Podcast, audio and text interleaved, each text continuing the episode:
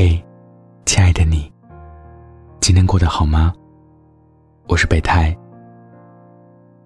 你可以在微信中搜索“深夜食堂”关注我，记得是声音的声。我在杭州，和你说晚安。前几天，张靓颖在微博发布了一条消息，宣布和少城时代解约。明天起，一切从一开始。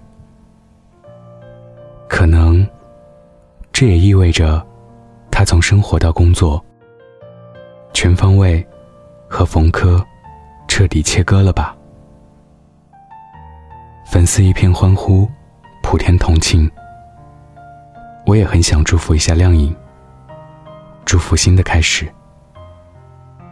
毕竟，从三年前主动求婚开始，舆论就一派奚落惋惜，恨铁不成钢。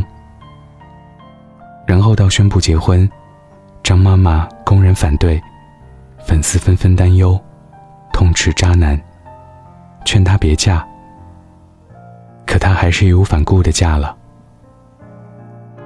短短两年，问题很快暴露出来。前段时间，张靓颖被曝长期居住酒店，也有消息说，他们根本没有领结婚证。然后就是现在，张靓颖宣布解约，正式分开。可能在外人看来，并不意外，但对当事人来说，应该也不是谈笑间就可以轻松做出的决定吧？为什么有些感情在外人看来很糟糕，当事人却深陷其中？就像很多女人在婚姻里很痛苦，可你劝她离婚，她又会很生气。我觉得是因为你没有在她的处境里面。理解不了她的需求和恐惧，离不开糟糕的人和事，是因为他的某一点需求是被满足的，哪怕在外人看来再糟糕、再微不足道，而且他对改变和未知的恐惧，令他不敢迈出脚步。虽然道理都懂，但是做不到啊。张靓颖从小父母离婚，他跟着妈妈生活，每个月从爸爸那里伸手讨要生活费。十八岁就去酒吧里面唱歌，赚钱养家。然后遇到了冯轲，成熟有阅历，欣赏他，保护他，引领他。你设身处地的想一想。当时的冯轲，满足了十八岁张靓颖的缺失的父爱、异性的情爱，以及事业上的引导和帮助。这份感情里，有着多重的需求被满足，以及那么多年一起做事业、共同生活，早就是打断骨头、连着筋的关系。所以我充分理解。张靓颖当初的选择，没有摸过火的人，你告诉他别摸，危险，他往往不会放在心上的。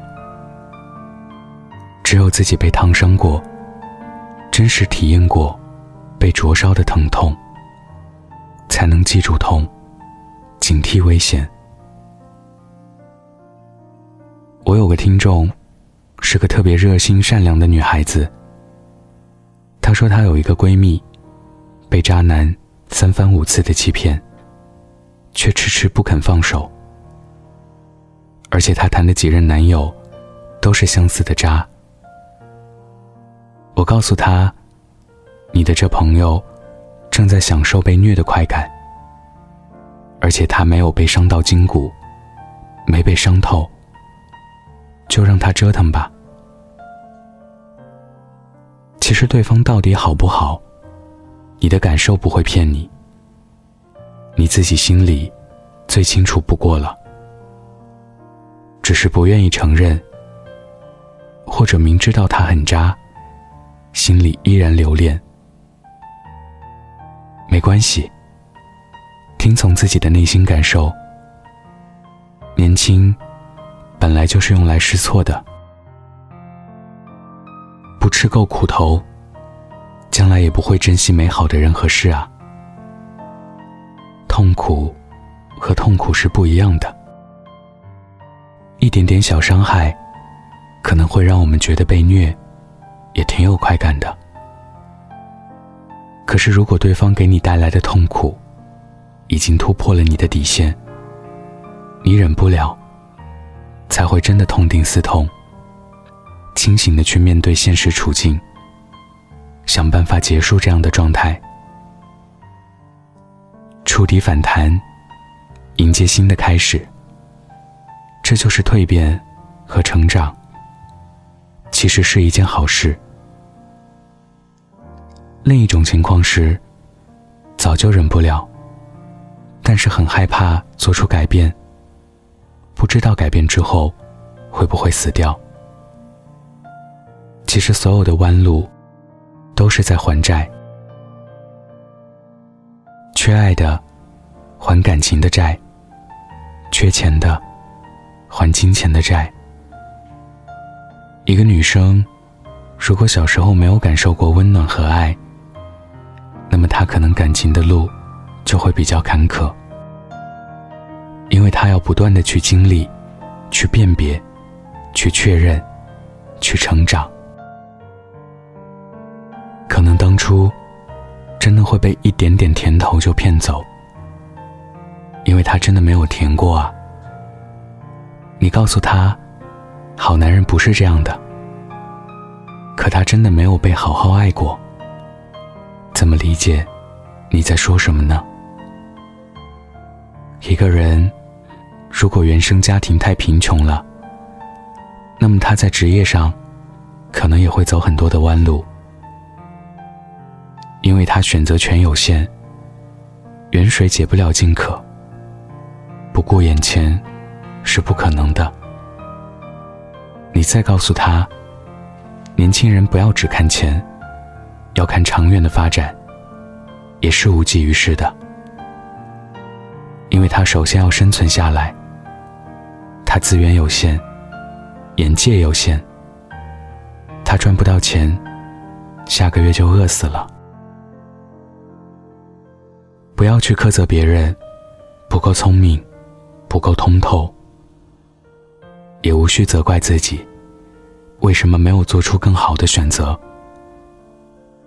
我们都是普通人，都在跟自己的软弱和匮乏作战。